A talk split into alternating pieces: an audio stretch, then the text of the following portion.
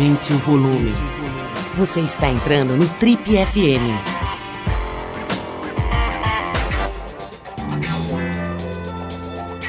Oi, eu sou o Paulo Lima e você está acompanhando a versão podcast do Trip FM.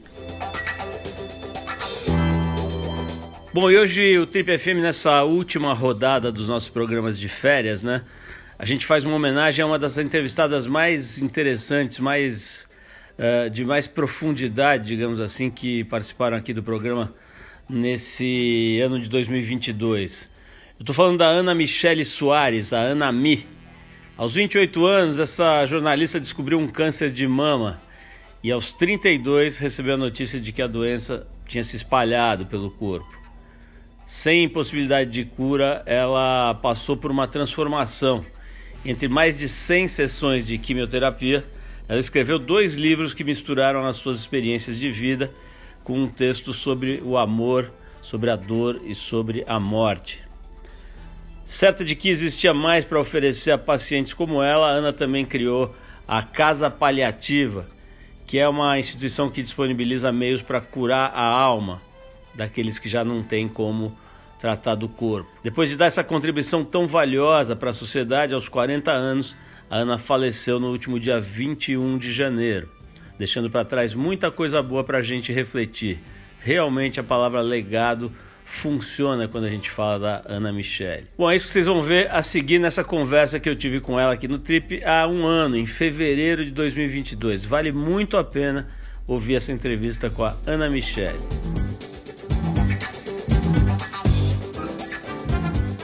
Ana, eu estou aqui praticamente terminando o seu livro Encantado. Né? Eu comecei o livro ontem, é, à tarde, e não parei de ler. Eu já li uns dois textos. Infelizmente, não, ainda não terminei, porque seria legal ter lido todo para poder conversar com você, mas já deu para ficar encantado assim com a, a narrativa, né? O quanto tem de quando tem de, de verdade, de, de temas que são tão difíceis, né, tão evitados pela nossa sociedade e tal, né, com, com temas com, com, os quais a gente tenta não ter intimidade, né, lamentavelmente, a gente tenta manter longe, né, fecha o olho do filho quando passa e vê um animal morto e tal, não, não pode ver isso, Júnior, né? A gente tem assim, um pouco essa atitude e, de repente, ver você tratando da morte e principalmente da vida né? com uma naturalidade, com uma, uma graça, inclusive com bastante humor né? e com muita verdade. Né? Adorei os episódios de charlatanismo que você relata, né? aquela cartomante, eu sei lá o que, que ela era, que mandou você comprar uma camisola nas lojas Jorge. Enfim, mas eu queria começar o papo, né, para situar os nossos ouvintes e tal, é, com a tua origem mesmo. É, a gente vê no livro que você chega em São Paulo para trabalhar, jovem, tudo, né, vindo de Brasília, se não me engano, né? Mas eu queria voltar lá para trás. Na, na, no livro você não fala muito, pelo menos até a parte que eu fui, da tua origem mesmo, né? E quando eu fui pesquisar, vi que você teve uma origem bem humilde, né? Conta um pouquinho assim, como é que era a tua família de origem, o seu começo de vida, em que em que lugar você nasceu e de que jeito você veio para o mundo? Bom, primeiro quero agradecer o convite, Paulo. Estou muito feliz de estar aqui nesse espaço tão, tão legal, que conecta pessoas tão incríveis com assuntos tão relevantes. E, como eu digo, eu não tenho tempo para perder. Então, se eu estou aqui é porque realmente acredito que a gente possa encontrar espaço no coração das pessoas com tudo que vai ser dito aqui. É, e eu gosto muito dessa sua pergunta, porque raramente ela é feita, né? As pessoas acabam querendo contar a minha história a partir de um diagnóstico. E é muito difícil você entender o porquê que eu vivo e me conecto com a vida da forma como eu me conecto hoje, sem eu resgatar o fato de que eu tive uma infância que já falava de um sofrimento. Né? Eu tinha, é, eu morava em Brasília, eu nasci em Brasília, nasci em uma cidade satélite chamada Gama, que na época era ainda uma cidade muito é, com muitas limitações mesmo. A minha família, ela meus pais também tinham alguma dificuldade financeira muito complicada, então eu, a gente já cresceu precisando sobreviver, sobreviver às dores sociais que a gente vivia naquela época. É, Para você ter noção, né, eu brinco que na verdade eu já sou uma sobrevivente há 39 anos, porque além de tudo, quando eu estava, quando eu era muito pequena, eu tive uma, uma doença grave é, uma hérnia que estrangulou, então eu era um bebê, era recém-nascida, aí eu tive essa hérnia. e os hospitais de Brasília estavam todos em greve é, no sistema público, então eu não tive nem condição de ser tratada, porque a minha mãe ia chorando na porta do hospital com o bebê com dor e ninguém podia atender porque não tinha cirurgião para resolver o meu problema. Então acabou sendo uma resolução por meio um, do trabalho do meu pai, que conheceu um médico que conseguiu me colocar num hospital particular, ali quase uma, uma caridade mesmo, ali um momento de, de compaixão pela dor de um pai. E, e aí eu fui tratada e acabei sobrevivendo a isso. E, então eu já sou uma, desde bebê eu já tinha a resiliência da, da sobrevivência. Então eu vim desse contexto, né, de, de uma família que realmente tentou melhorar a condição para os filhos. Então meu pai tinha muito esse compromisso, né? Meu pai era órfão de pai, então ele tinha um compromisso de dar uma vida digna para minha avó e ele não queria que os filhos passassem por tudo que ele passou. Eu sei também que quando você chegou aqui, você foi bem assim vítima de bullying, como se fala hoje, né? Quer dizer, não, não teve muita moleza para você, né? Me, me conta aí, o que, que, que, é que te, te xingavam? Era porque você vinha de, de outra cidade? Você, foi, você, você fala que você foi estudar em colégios de burguês, né? de, de classe média e tal. Qual foi a treta aí nessa época da sua vida?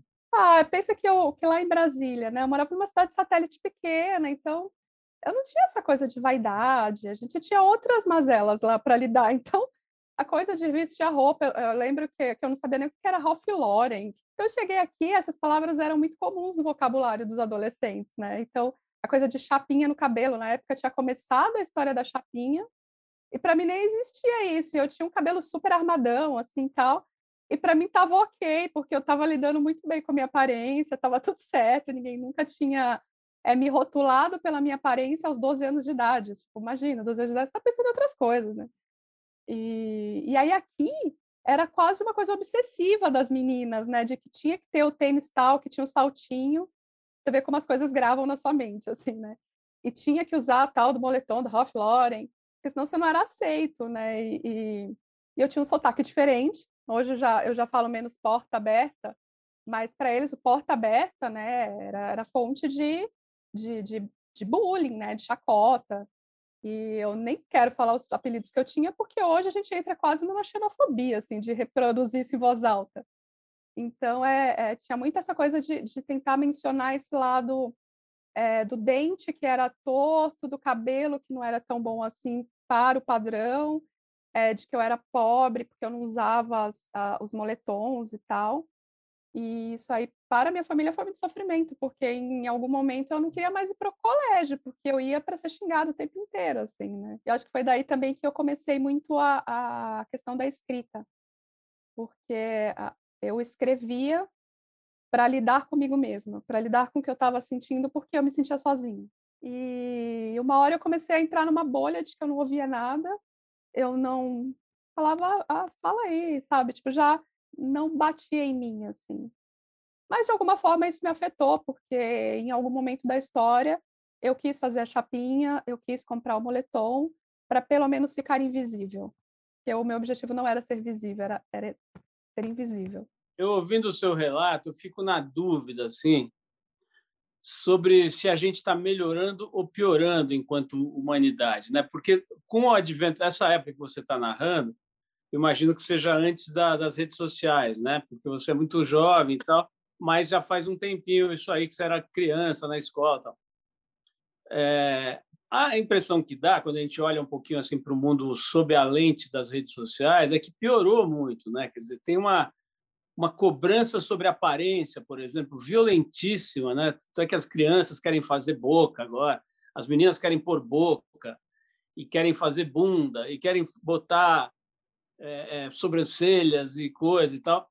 Quer dizer, para ser aceito, para funcionar num padrão, né? Não precisa nem muito longe. Se você for ver a, a, o jeito da como se apresentam as pessoas, por exemplo, no Big Brother, você vê que tem um padrão muito claro ali que, que precisa ser seguido e tal. Bom, é, é, a pergunta é a seguinte: essa estupidez humana que você acaba de narrar, né? Quer dizer, ah, aquela lá tonta, pobre, burra, cabelo não sei o quê, está piorando na sua visão? Eu vejo que cada vez mais as pessoas estão se esvaziando do que faz sentido E elas mentem para elas, porque eu tava, eu tô com uma amiga aqui hoje em casa, né? Normalmente eu tenho amigas que me acompanham na quimioterapia e hoje eu fiz quimioterapia.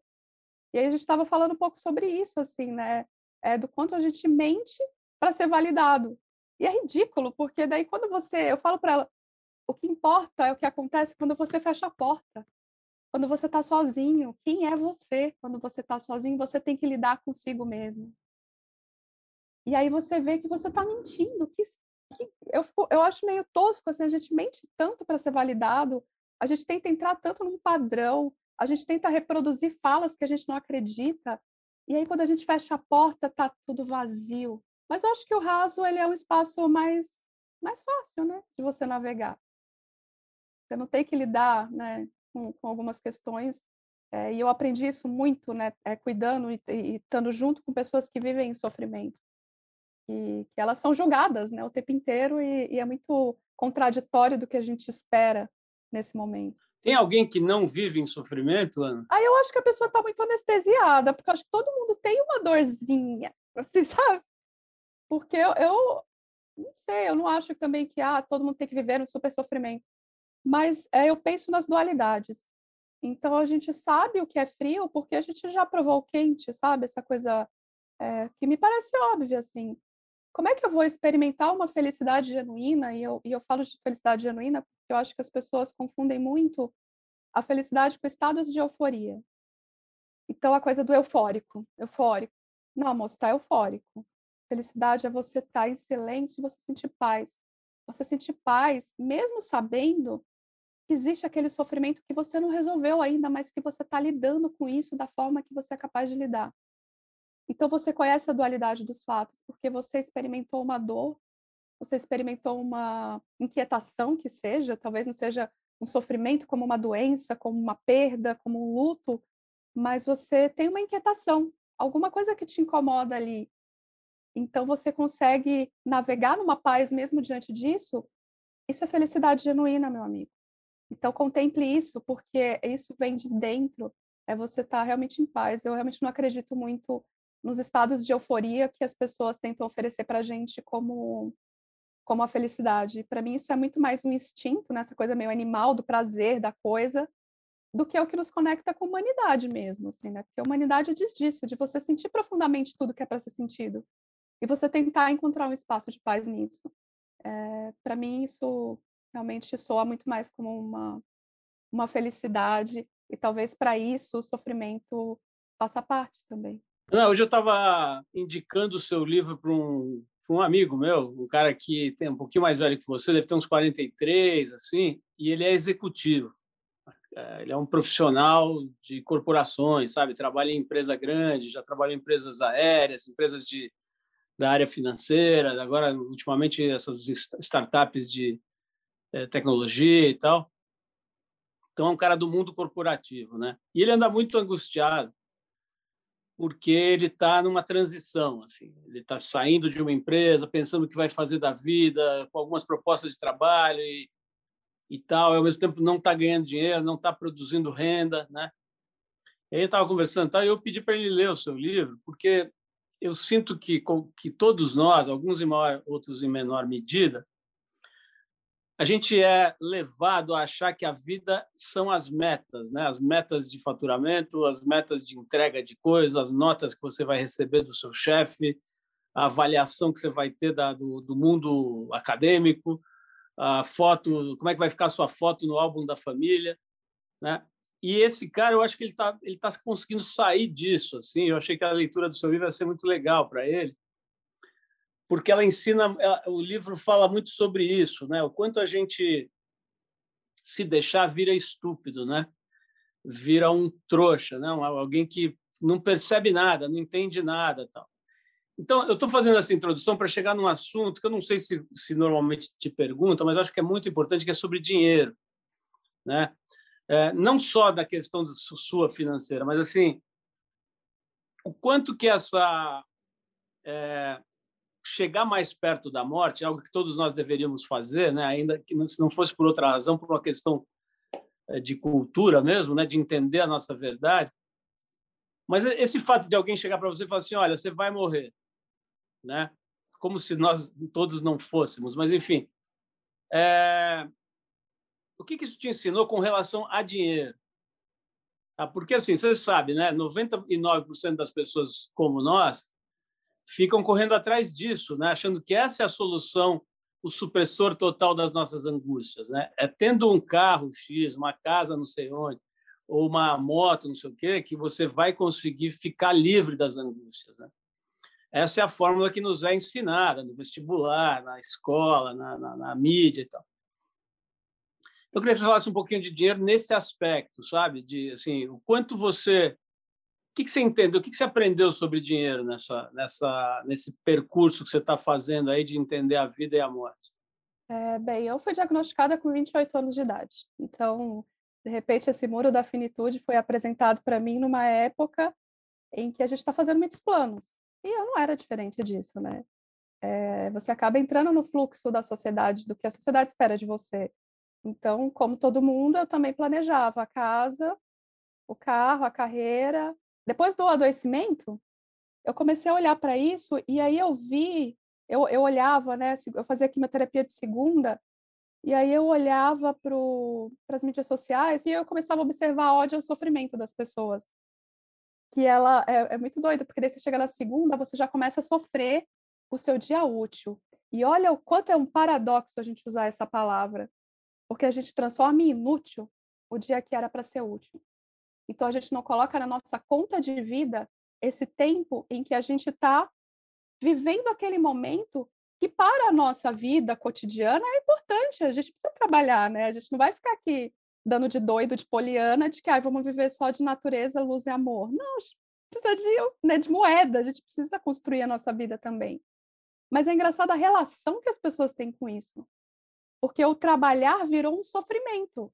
Então ela fica de segunda a sexta trabalhando no dia útil, fazendo dele inútil, para que seja possível algum tipo de felicidade, algum tipo de utilidade lá no final de semana, lá nas férias, Olá, e vou juntar esse dinheiro aqui para que eu possa ser um pouquinho feliz.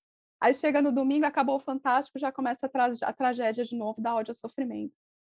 Então, o que eu aprendi nesse tempo é que a gente tem que olhar para essa parte da nossa vida e olhar para ela como algo útil também, mas não útil que nos escraviza, que a gente fique refém disso, mas entender que aquilo ali, aquele contexto que você vive, a matéria, ela precisa estar a serviço do espírito. E o espírito, eu não estou falando de algo, nossa, meu Deus, vamos entrar aqui no papo religioso. Não, tá, tem que estar a serviço do que faz você vibrar, do que faz você, do que faz sentido para você. Então tá bom. Não vamos transformar em inútil esses dias. É por isso que é legal você se relacionar de uma maneira compassiva mesmo com essa escolha que você faz para ganhar dinheiro. É um emprego difícil, tem um chefe escroto, mano, olha para ele e fala: "Caraca, eu preciso conviver com ele oito horas, ele precisa conviver com ele 24. Quem está sofrendo mais? Eu acho que é. Então a gente tenta se relacionar e falar: daqui eu vou tirar o meu dinheiro. Então eu já tive empregos horríveis, isso me ajudou muito na minha reflexão. Que eu falava: tá, por que, que eu estou aqui? Tá, eu estou aqui porque eu estou precisando de dinheiro para tal coisa. Então tá bom, eu não vou inutilizar esses dias e ficar arrastando corrente, transformando tudo num grande sofrimento eu vou me preparar para sair daqui, buscar uma outra experiência que faça a minha alma estar tá mais em paz nesse dia útil e vou ressignificar isso aqui, mas eu vou procurar uma oportunidade que realmente se encaixe. Então, eu acho que às vezes a gente tem medo de arriscar, a gente tem medo de ser feliz. O, Ana, é, nesse, no seu livro Vida Inteira, que aliás eu recomendo muito, as pessoas vão ajudar né, para fazer vender, gerar mais grana vida inteira, uma jornada em busca do sentido e do sagrado de cada dia. A editora Sextante, a Ana tem esse livro e tem também o Enquanto Eu Respirar, que foi o primeiro livro. Mas nesse livro você é muito generosa no sentido de, de, de compartilhar né? Tudo, desde as roubadas incríveis que você entrou, de charlatães, char, é, é charlatães ou charlatões? Agora fiquei na dúvida esse plural ali, mas enfim, de pilantras, o, o, até pô, coisas interessantes, né? Por exemplo, você fala da maconha, né? Que é uma cannabis está sendo cada vez mais estudada, né? A gente entrevistou recentemente aqui o Siddhartha Ribeiro, que é um neurocientista, né? Respeitado no mundo inteiro e tal. Ele disse a seguinte frase: ele disse o seguinte, olha, cara, para mim é o seguinte, a medicina vai ser antes e depois da cannabis. Ele falou assim, a cannabis é uma farmacopeia infinita e tal, e aí ele explicou isso cientificamente, etc, etc. Estamos falando de uma substância que tem realmente poderes é, terapêuticos absurdamente é, potentes, né? E você falou de alguma experiência e tal, falou que eu lembro daquela cena de você comendo um hamburgão lá e o quanto foi importante para estimular o apetite, né? Porque a, a, a, eu não sei se a quimioterapia ou a radioterapia ou os dois que tiram muito a vontade de comer e tal e tal, mas não foi uma coisa que você relata assim como algo transformador. A minha pergunta é a seguinte: eu tenho um amigo que está bastante envolvido com a ayahuasca, né? É, com as descobertas e ele relata para mim é, é, é, e eu respeito muito assim enfim é, todas essas é, portas né que, que podem ser abertas que podem ser pesquisadas e investigadas eu sempre achei que eram muito importantes. Ainda hoje estava ouvindo uma entrevista do, do Arthur Veríssimo que foi nosso repórter aqui na Trip durante mais de 25 anos aliás acho que mais de 30 e ele estava relatando, por exemplo, sobre as pesquisas dele no Haiti, com o voodoo, né? o que é o voodoo para a cultura haitiana, e como é que isso funciona, uma religião. E a gente sempre pesquisou essas alternativas, essas possibilidades para uma vida não medíocre. Né? Seja com, enfim, com as substâncias alteradoras de estado, seja por comportamentos, ou por atividades esportivas, ou por uh, estados da, da, da mente, né? meditações, enfim, tudo isso sempre nos interessou, a própria alimentação. Mas eu quero fazer uma pergunta específica sobre a ayahuasca. Vou até começar falando da maconha, porque eu acho que, que é legal a gente aproveitar esse espaço aqui. É, realmente, a cannabis ela tem muitos efeitos positivos para muitos pacientes. Hoje eu acordei num projeto né, chamado Casa Paliativa. A gente tem lá é uma comunidade de pacientes que estão em cuidados paliativos, né, que significa que têm doenças graves e convivem com tratamentos constantes e com diversos é, sofrimentos. É, o que eu achei perigoso da minha experiência é porque, como não tinha, né, não ter um, um, respaldo na época até que eu fiz, hoje, hoje, se eu procurar uma médica de cannabis, ela iria prescrever algo que já é mais coerente para o meu estado, que traria o benefício. E o que acontece é que a pessoa já está lidando com vulnerabilidades, então as pessoas estão em sofrimento. Então, se alguém fala assim, ah, usa maconha, cannabis, porque vai melhorar o seu apetite, você vai na boca de fumo. E aí você não sabe o que, que você está pegando. Você não sabe o que, que a gente está submetendo essas pessoas, porque elas estão no nível de sofrimento que elas estão dispostas a tudo por algum momento de, de, de satisfação, de, de, de, de possibilidade de bem-estar, enfim. E eu, na época eu fazia uma droga chamada é, cisplatina, que ela, ela faz, provoca muito vômito. Então você vomita tanto que você não quer mais saber de nada, você consegue comer. E aí, se você não come, você entra em outros processos de sofrimento. E aí, o que, que eu fiz? Eu fui bater na porta onde abriram para mim. E eu acho que esse é o perigo da não legalização, né? De, de você realmente não ter um acesso mais democrático possível para que essas pessoas tenham acesso a algo que realmente traga para elas o benefício. Porque tudo na natureza tem o lado que, né, que o excesso pode provocar algo ruim, como qualquer medicação, qualquer coisa, e tem a parte que é medicinal mesmo. E, então eu acabei tendo uma experiência muito doida lá, né, enfim, de, e, e aí isso me fez pensar muito. Eu falei, olha, as pessoas vão procurar nisso. Então esse é o meu parêntese sobre a cannabis. A ayahuasca, eu acho que entrou num contexto da minha busca mesmo, dessa coisa espiritual que eu tinha. Eu acho que sempre foi uma inquietação desde que eu era criança, de tentar entender por que, que eu deveria temer esse Deus se ele era tão top, se ele era tão legal. Então, nessa busca, eu acabei chegando né, nas práticas xamânicas, e aí tinha essa experiência, né, a experiência com a ayahuasca. Eu fui muito sem saber exatamente o que, que era. Eu tinha uma crença limitante né, de, do santo daime, de que falava, nossa, mas o que, que, que a pessoa vai num lugar para ficar vomitando, passando mal? Não faz o menor sentido isso. Mas eu falei, eu falei, tô aqui, eu vou provar, porque sou buscadora, buscadora. Então, deixa eu estar tá aqui com o coração aberto para receber o que, que essa medicina quer me ensinar. E para mim realmente foi um antes e depois. Assim, é uma desconstrução completa de muitas coisas, porque é, quando a gente estava lá na força, né? Quando a gente, que é o que eles chamam quando você está com esse estado de expansão de consciência, acho que a coisa que mais me impactou profundamente foi a dimensão de tempo. De você saber que o tempo, a gente passa por ele, não é? Porque a gente acha que a gente está andando em cima de uma linha cronológica, assim, e que aí aquele passado, por exemplo, ele está aqui na sua linha cronológica, e por isso que você fica voltando para ele toda hora, porque você dá uma caminhada para trás. Então, não, parecia tudo muito óbvio, que tudo que existe está nesse momento. E aquilo era absolutamente incrível.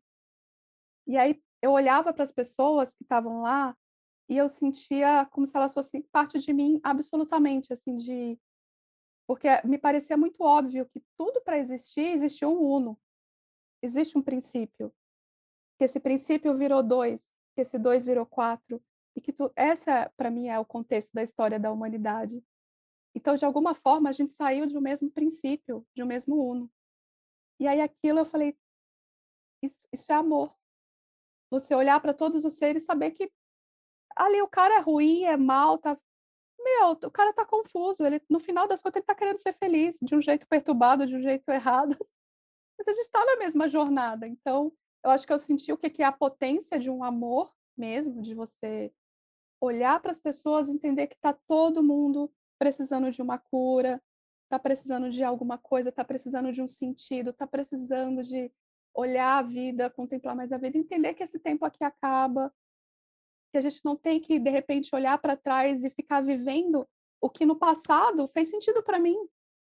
Todas as coisas que eu fiz, que eu me culpei, que eu achei que eu tinha feito, ai meu Deus, que coisa horrível que eu fiz, eu olho para trás e falo, naquele momento era a minha verdade, por que, que eu vou me chicotear, chicotear eternamente por isso se a minha vida está passando? Então eu tive muito essas, essas dimensões ali naquele momento, né, de... É, eu, eu, brinco muito com a minha terapeuta e ela fala que tá tudo bem eu falar isso, eu falo, ah, eu me sinto escrota falando isso, mas não, não é sobre isso. É, me pareceu óbvio. Me pareceu óbvio. O tempo presente me pareceu a coisa mais óbvia a ser praticada.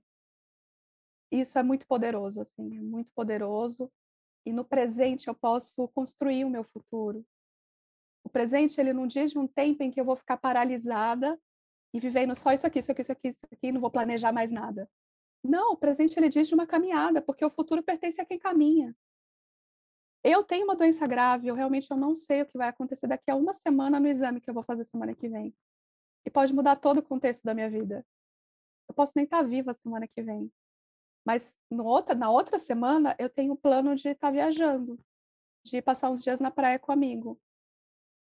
Eu estou planejando, eu estou caminhando mas eu não estou paralisada dependendo desse momento para sentir um pouco de felicidade. Eu estou sendo feliz hoje, que eu estou bem. Amanhã eu vou ter a esperança do meu do meu amanhã é que seja um dia que eu não tenha efeito colateral. No outro dia eu vou vivendo. Então, é, a ayahuasca ela me trouxe muito essa dimensão de que eu preciso viver as coisas à medida que elas acontecem. E eu também entendi muito sobre esse aspecto de cura. Eu acho que eu tenho um texto no Enquanto Eu Respirar, que fala muito sobre essa questão de cura. Os pacientes gostam bastante, né, dessa, desse texto. Porque daí eu saí de lá pensando assim, né, tá, eu tô doente, eu faço quimioterapia quase toda semana, eu tenho uma doença potencialmente fatal, mas eu me sinto curada, porque eu tenho paz na minha vida. Você está me dando um gancho muito legal aqui, que é o seguinte: você está tá falando do real significado de cura, de quanto a sociedade está doente, né? doente de sentido, como você falou, eu estou lembrando aqui que é, em nenhum momento do seu processo de busca, né, inclusive esse, essa busca dessas coisas, vamos dizer que a gente pode agrupar debaixo do, de um rótulo xamanismo ou, enfim, terapias alternativas, etc, etc. Você nunca abdicou da ciência, vamos dizer assim, tradicional, digamos, né? E, e fez e faz todos os tratamentos, etc. E aí tem um outro departamento, né, uma outra, uma outra enfermaria, vamos dizer assim, que são os médicos. Né? Um outro campo do problema da doença social que precisa ser tratado. Né? Eu não estou falando de aberrações, estou falando assim, de um comportamento, de, de uma certa praxe, de um certo status quo, de um certo jeito de atuar no mundo, né, que está meio que dominando a medicina ocidental E você fala muito disso no livro, acho super importante abordar isso. Então, eu separei dois trechinhos desse livro aqui, eu vou repetir, Vida Inteira, da Ana Michele Soares, nossa convidada de hoje aqui. Então, tem um, um momento que você cita a Ana Cláudia Quintana Arantes, que já esteve aqui no programa anos atrás e que foi homenageada pelo Trip Transformadores. Eu chutaria uns seis, sete anos atrás, quando a gente descobriu o trabalho dela, que ainda estava numa fase mais inicial, né? talvez seja a grande autoridade em cuidados paliativos no Brasil, né? a pessoa que desbravou esse território, que era praticamente mato altíssimo, né? um lugar assim que ninguém ia, que ninguém queria saber, que ninguém mexia. Mas, enfim, citando ela, você diz aqui, ó, na página 62. A doutora Ana Cláudia Quintana Arantes, médica geriatra e paliativista, diria que, abre aspas, estudantes entram na faculdade humanos e saem médicos, fecha aspas. Aí você comenta assim, isso sempre me fez questionar como é possível não haver um movimento mais amplo para que esses estudantes não se percam no processo de desconstrução da humanidade e, em vez disso, se tornem pessoas que cuidam de outras pessoas. Beleza, aí a gente vai lá, aí você fala bastante coisa sobre isso, acho muito, muito interessante. Né? Precisa, precisamos falar disso. Né?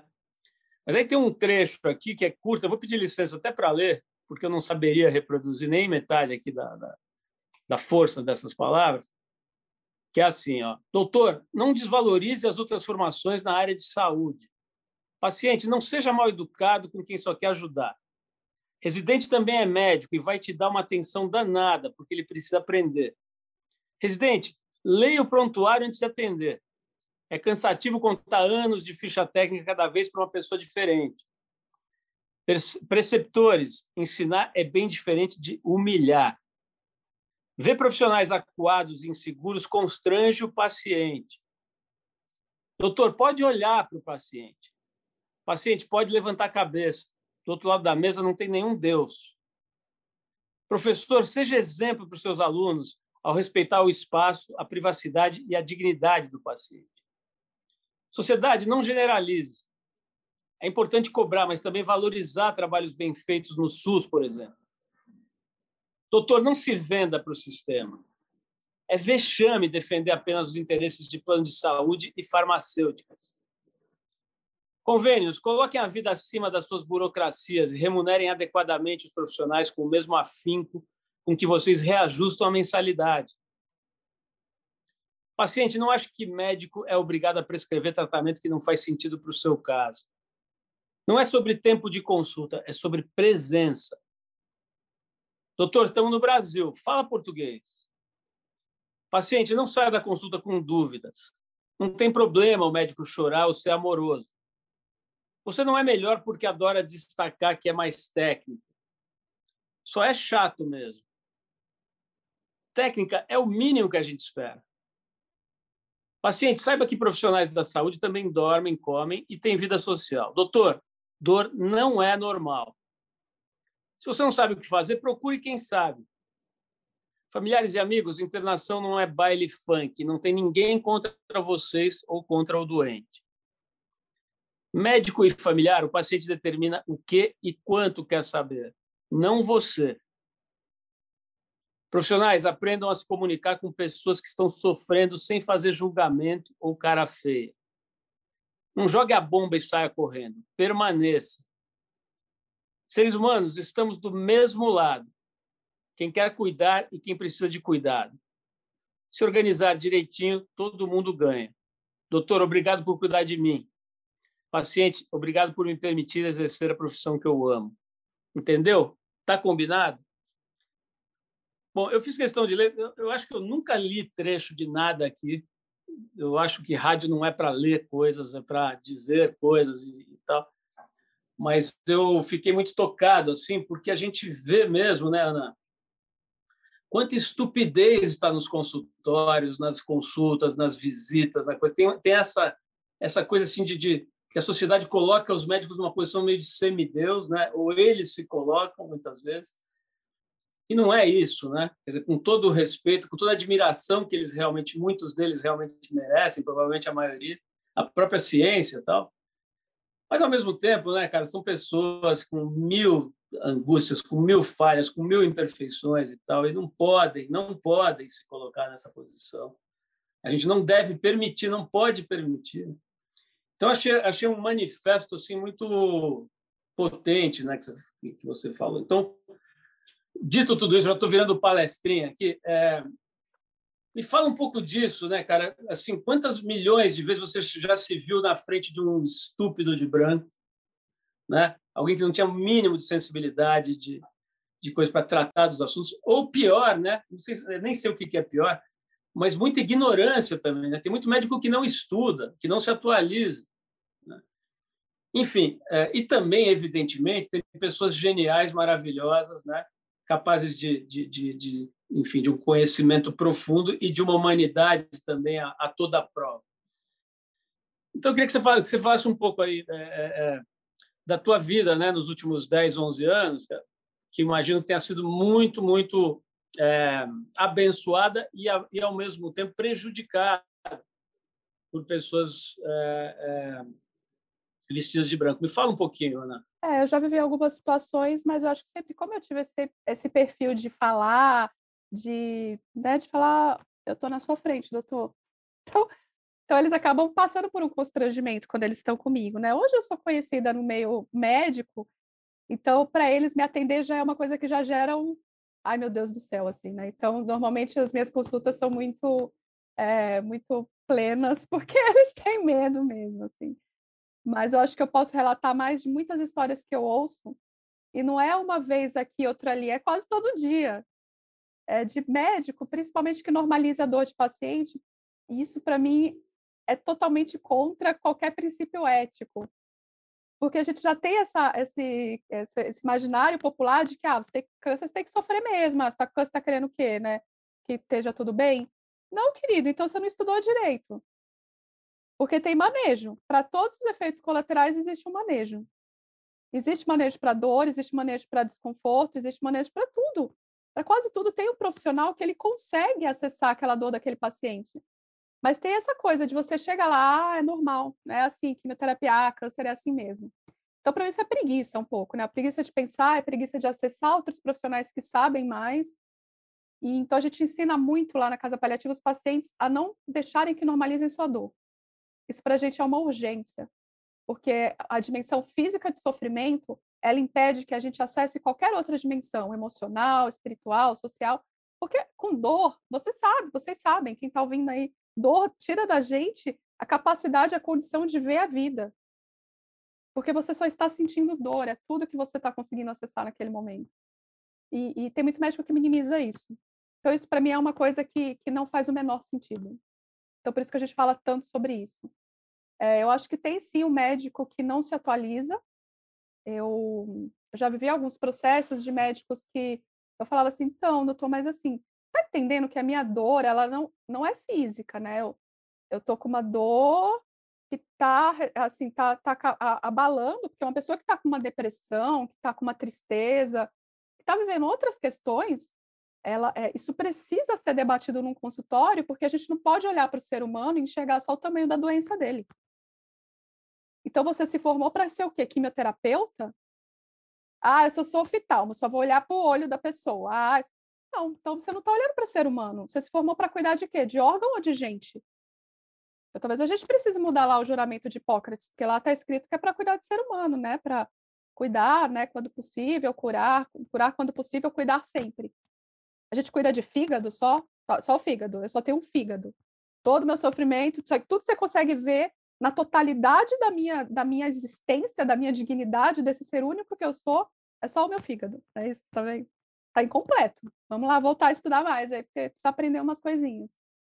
Então eu falava, pô, é, eu tô sofrendo por outras coisas. Isso impacta no meu tratamento.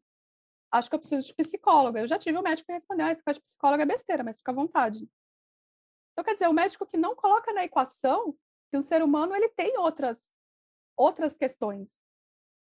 Tem a mulher que perdeu o seio, que o marido não consegue olhar para ela, que acha que não consegue mais ter uma relação sexual com ela porque tem medo.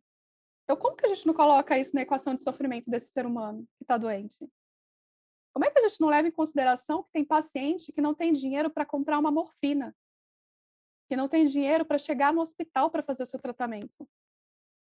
Como é que a gente não indica para essa pessoa um respaldo social para ela, para que ela consiga dar conta do que ela está vivendo enquanto sofrimento? Então, para mim, às vezes é incompleto, né? A gente, é, o médico se acostumou tanto a olhar para órgão que esquece que ele está tratando de gente. Você falou na, na, sua, nessa sua brilhante resposta, em algum momento você falou assim, ah, porque a, a, a fulana que não, não, não, não o casal que está assustado com uma situação, o cara que não consegue se aproximar da mulher porque ela tirou o seio e tal. Uma das coisas mais fortes da tua, da tua, do teu livro, na minha visão, evidentemente, né? Repito aqui o nome do livro, Vida, Vida Inteira. É, é o momento em que você relata o casamento, né? O seu casamento, um casamento muito difícil, com milhões de problemas e que chegou a, ao ponto de ter agressão física e uma situação, como se diz por aí, né? uma, uma, uma relação tóxica. Mas o ponto muito, muito delicado e importante é que você, em algum momento, diz que se você tivesse que identificar o momento em que as suas células desandaram, digamos, né? houve aquela, aquela, aquela, aquelas mutações que geraram câncer, você acredita que foi naquele dia X em que você foi submetido a uma situação ali de, de, de agressividade, de violência, etc. E tal, ligada ao relacionamento, né? Esse é um ponto muito importante, né, Ana? Porque tem toda uma discussão, né, assim, do que que é o câncer, de onde vem, qual é o nível de, de dessa coisa da é, de, de, você transformar um sentimento numa doença, né? O quanto isso acontece, o quanto isso não acontece. É, existe muita dúvida sobre esse. É, é um, é um território bastante difícil, movediço, né? E você é uma pessoa muito indicada para falar sobre isso, porque pô, você, você, tá, você entrou num campo de profundidade de pesquisa, né? de, de, de, de procura, de, de teste em você mesmo. Então. É, então, essa história da somatização, né? O que, que você acha sobre isso? O que, que você aprendeu sobre isso? Você, você continua achando que aquela, aquele momento pode ter desencadeado esse processo de doença física? É, a gente nunca vai saber mas eu acho que se eu tiver que usar uma metáfora para tentar explicar o nível de sofrimento que a gente chega quando a gente não se coloca na equação da nossa vida, eu acho que talvez aquele tenha sido o momento de maior sofrimento da minha vida. E eu acho que é diferente, a gente tem, a gente transforma esse aspecto nessa areia movediça que você falou, porque hoje é muito comum que as pessoas tenham essa fala rasa de falar assim, ah, de culpar o paciente. De falar assim, ah, você tinha mágoa, você desenvolveu câncer porque você tinha mágoa. Não, aí você está nadando no raso, né? Porque daí tá, tá todo mundo adoecido, porque todo mundo tem uma mágoa, tem o seu momento de tristeza, todo paciente é diagnosticado com depressão, de repente teria câncer também. E não é assim que funciona. A gente não sabe como o câncer se manifesta no nosso corpo.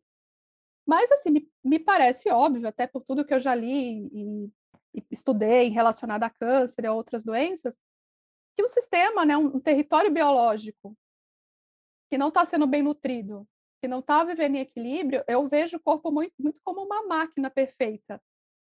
Porque a gente, as coisas acontecem se a gente mandar ordem para elas. Assim, eu não preciso falar assim, fígado, metabolize. Ah, agora o fígado está metabolizando. Pulmão, respire. Então, não, ele funciona, ele tem a própria equação dele. Então, eu acho que se a gente coloca, submete o nosso corpo a algum tipo de estresse muito profundo, é, existe essa queda real de imunidade. A gente sabe que muitas doenças se manifestam por causa dessa queda de imunidade, né? A gente tem a sai uma herpes por causa de estresse, a época gripa. Então não é comum a gente falar assim, nossa, acho que minha imunidade caiu, eu fiquei doente. Então eu acho realmente que se você não consegue ter uma qualidade de vida e realmente se, eu falo, se colocar na equação da sua vida, assumir o seu BO, falar, cara, eu quero viver muito tempo, eu quero viver bem. O que, eu preciso fazer? Ah, eu tenho que ter uma alimentação minimamente adequada para manter essa máquina funcionando. Eu tenho que ter uma, uma situação minimamente de atividade, porque eu preciso, é importante. E eu preciso ter também esse equilíbrio emocional, o mínimo que seja. Então, eu não culpo, isso é diferente de eu me sentir culpada de falar, eu fiz isso comigo. Não, eu não fiz isso comigo. Mas eu vivi uma situação que foi tão bizarra que se eu tiver que falar, é, foi o maior momento de desequilíbrio da minha vida, talvez tenha sido aquilo. Pode ter sido mesmo, pode ter sido porque até depois eu, eu falo no livro, né, sobre o livro Anticâncer, que é um best-seller que, que é repleto de pesquisas tal. Foi a única vez que eu ouvi a palavra que definiu o que eu senti, porque eu não conseguia é, delimitar o que, que eu estava sentindo, botar um nome nisso. E eu acho muito importante a gente botar nome nos sentimentos para a gente conseguir olhar para eles de frente. E era impotência. O sentimento de impotência, ele me matou. Então, eu posso te dizer que viver essa relação abusiva, eu me sentia muito mais morta por causa da falta de sentido de tudo isso, do que eu me sinto hoje tendo uma doença grave. Hoje eu me sinto absolutamente viva. Cada célula do meu corpo está viva e está afim desse rolê aqui do jeito que ele se apresenta. É, então eu quis muito mostrar essa metáfora do que eu não sei se é verdade ou não, para dizer é possível a gente não se sentir culpada por isso, mas se sentir responsável e falar: eu não vou nunca mais permitir que esse tipo de sentimento tome conta de mim. Não só por causa do câncer, é porque eu quero viver bem. Ana, queria ouvir de você um diagnóstico para a nossa profissão. Né? O jornalismo parece que não vai muito bem, de uma maneira geral, né? está em xeque já faz algum tempo. Né? E, bom, eu acho que você sabe muito bem o que eu estou querendo dizer, né? O total descolamento das placas tectônicas aí, para o bem e para o mal, é uma profissão que está do avesso, né? É, eu queria saber do lugar que você está aí, o que, que você acha de jornalismo hoje? Cara? Qual é a sua visão para essa atividade? É legal, não é legal? Você enjoou, encheu o saco, não quer mais nem ouvir falar gosta, acha que tem utilidade? O que, o que sobrou para essa nossa profissão? Ah, eu acho que vou até trazendo para o território que eu transito hoje, eu acho que o jornalismo está precisando de cuidados paliativos, porque realmente às vezes está com uma doença grave, potencialmente fatal no futuro, e que talvez esteja precisando ali se organizar, né? O cuidado paliativo fala das dimensões de sofrimento. Então talvez ele precise acessar esse emocional dessa humanidade, esse espiritual de dar sentido para o que você está entregando para a sociedade né, de que isso seja muito mais sobre é, a humanidade, nesse sentido coletivo, do que sobre o seu, seu eguinho besta que vai para debaixo da terra. Então, a gente está precisando de um cuidado paliativo mesmo. É, eu não me desanimo ainda com o jornalismo, eu acho que tem pessoas e pessoas, como tem na medicina. Eu fico muito feliz quando as. É, eu já participei de muitas, muitas, muitas entrevistas, muitas coisas legais, e eu, eu acho muito bonito quando eu sou muito respeitada no que eu escrevo. E eu fico muito de bode quando é aquele jornalista que ele já vem com a ideia pré-concebida para caber no textinho merda deles, assim, entendeu? Então, aí eles ficam tentando conduzir a minha resposta para eu falar assim, ai, que eu sou a guerreira vencedora. Eu falo, não, querida, eu, eu não, não sou essa pessoa aí, não. A gente vai falar de outra coisa, assim, né? E aí eu fico triste, né? Eu triste porque as pessoas, elas não ouvem. Como que você se coloca para uma profissão é, e o que eu mais era apaixonada do jornalismo é, é, é, ouvir histórias, é você poder ser fonte de cura até, né? Porque você, quando conecta histórias, você tem um potencial curativo nisso da pessoa saber que não é que é só com ela que acontece, mas que o sofrimento existe. Ou que aquela história, olha, olha para isso, olha para essa humanidade aqui, olha como você pode ajudar. Então, tem muita coisa bonita que a gente pode é, transformar. Hoje, nos meus livros, acho que você já viu aí, eu trago algumas histórias que eu vivi com pacientes, porque não deixa de ser um jornalismo. Eu não deixo, eu acho que eu não deixei de ser jornalista porque eu continuo sendo apaixonada por histórias. Porque se você para para ouvir qualquer pessoa, sempre tem uma coisa incrível que ela vai te falar, porque é uma história diferente da sua, e você não pode ver o mundo só com os olhos que você está vendo, porque aí essa é só uma visão. E o mundo é múltiplo. Cada pessoa vai enxergar o mundo de um jeito. E é é maravilhoso e eu lamento muito se o jornalismo deixar de aprender a ouvir histórias para poder contar com a dignidade que elas merecem. Genial, Ana. Olha, eu queria agora saber quais são os seus piores defeitos, né? Vamos, porque você escreve livros, fala de uma forma muito bonita, é bonita e tal.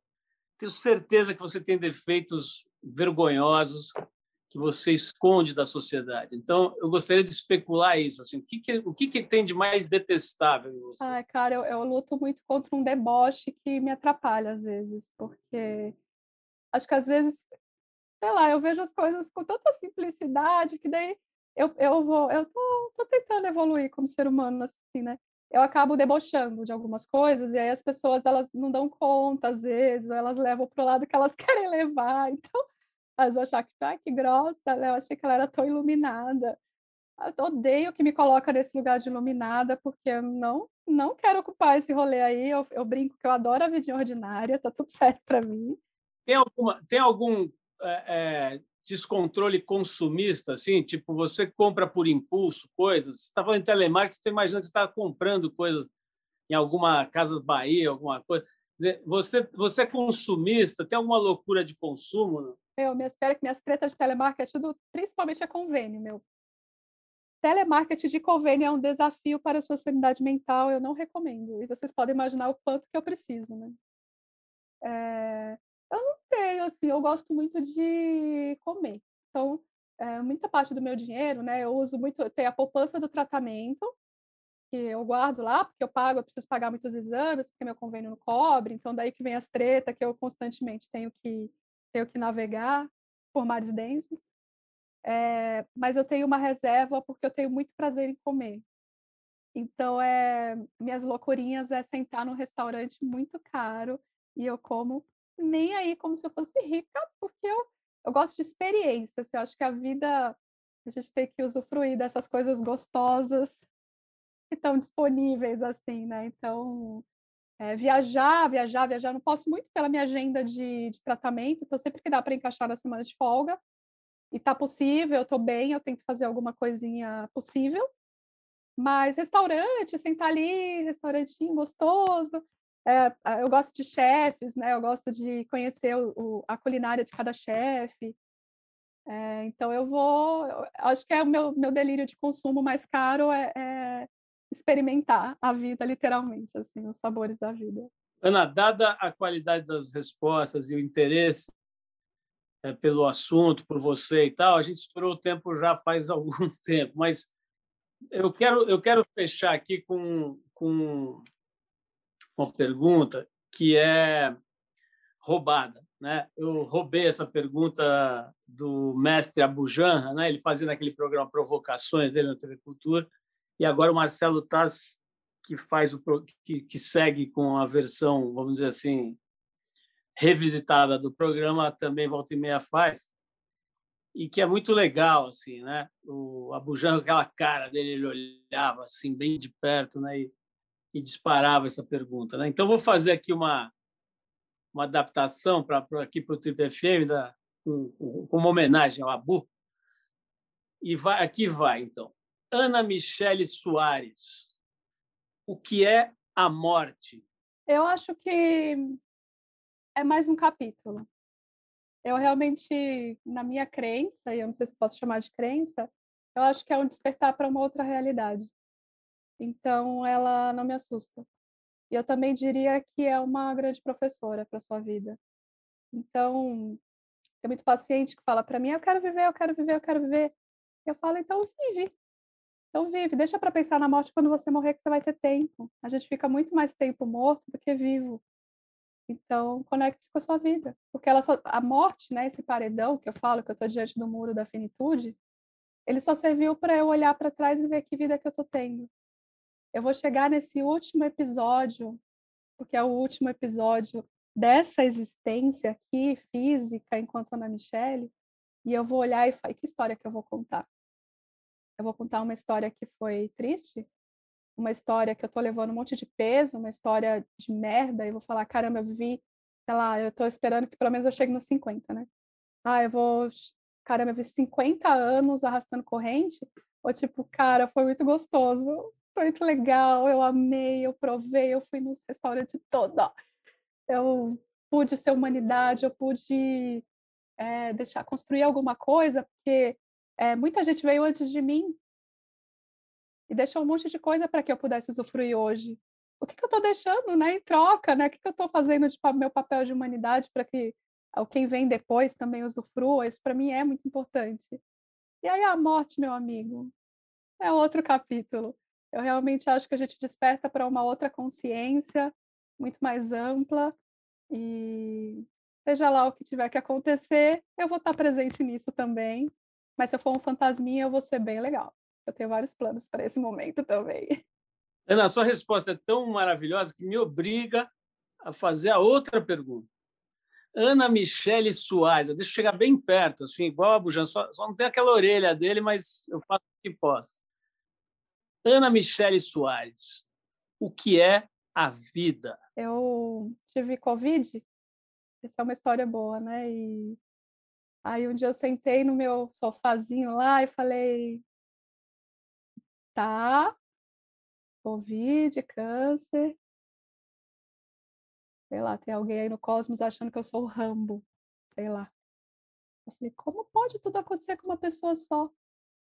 E aí, ao mesmo tempo que eu fazia essa reflexão, que parece você olhar só para a escassez da sua vida, aí eu olhei de novo e falei: é tudo isso. A vida é tudo isso que está acontecendo nesse momento aqui. Esse é o pacote. E aí eu escrevi um dos textos que eu mais gosto, porque que é o que deu o título para esse livro, Vida Inteira.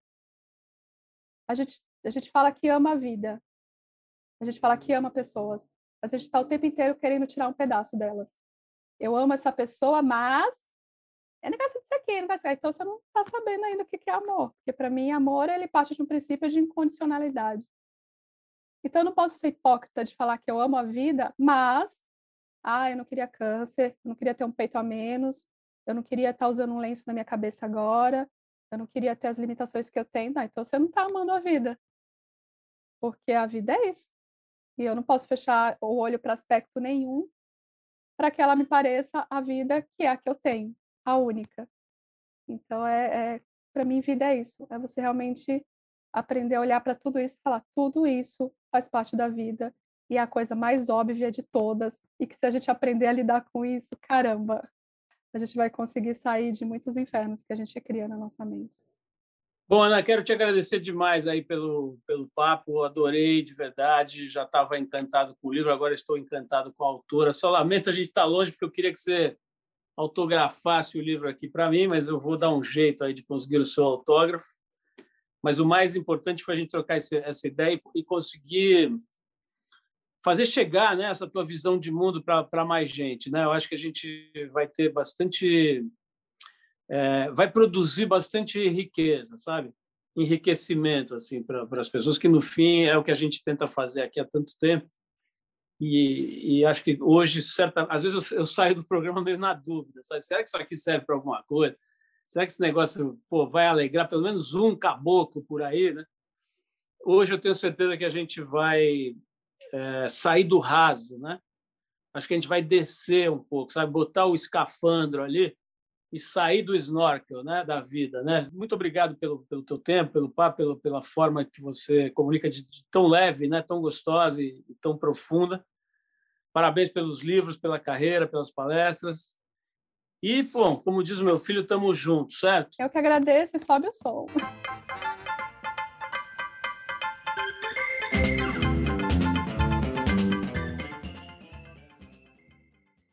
É isso, pessoal. Esse foi o Trip FM de hoje, é, relembrando essa entrevista muito marcante, uma das mais marcantes da minha história aqui. São muitos anos já conversando com gente, mas essa foi muito, muito marcante. E a gente fez questão de homenagear a escritora e jornalista Ana Michele Soares, que faleceu na semana passada. Ela deixou um trabalho muito importante, muito bonito, registrado principalmente no livro Enquanto Eu Respirar, que para quem não leu vale muito a pena conhecer. Se você quiser colaborar ainda mais com o trabalho da Ana, é só fazer uma doação para a Casa Paliativa, o espaço que ela criou para acolher pessoas com doenças graves e com a necessidade dos chamados cuidados paliativos, né? Para melhorar a qualidade da vida enquanto ela ainda está presente. Para quem quiser e puder colaborar, o Pix é o e-mail deles.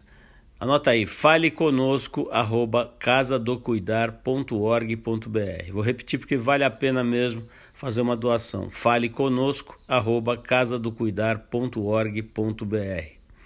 É isso, a gente fica por aqui. Semana que vem tem mais uma conversa. Agora já as conversas inéditas, né? A gente volta para a nossa vida normal aqui de gravações com as pessoas mais interessantes que a gente encontra por aí para trazer para vocês aqui no Trip FM. Então a gente se encontra semana que vem. Abração e até lá!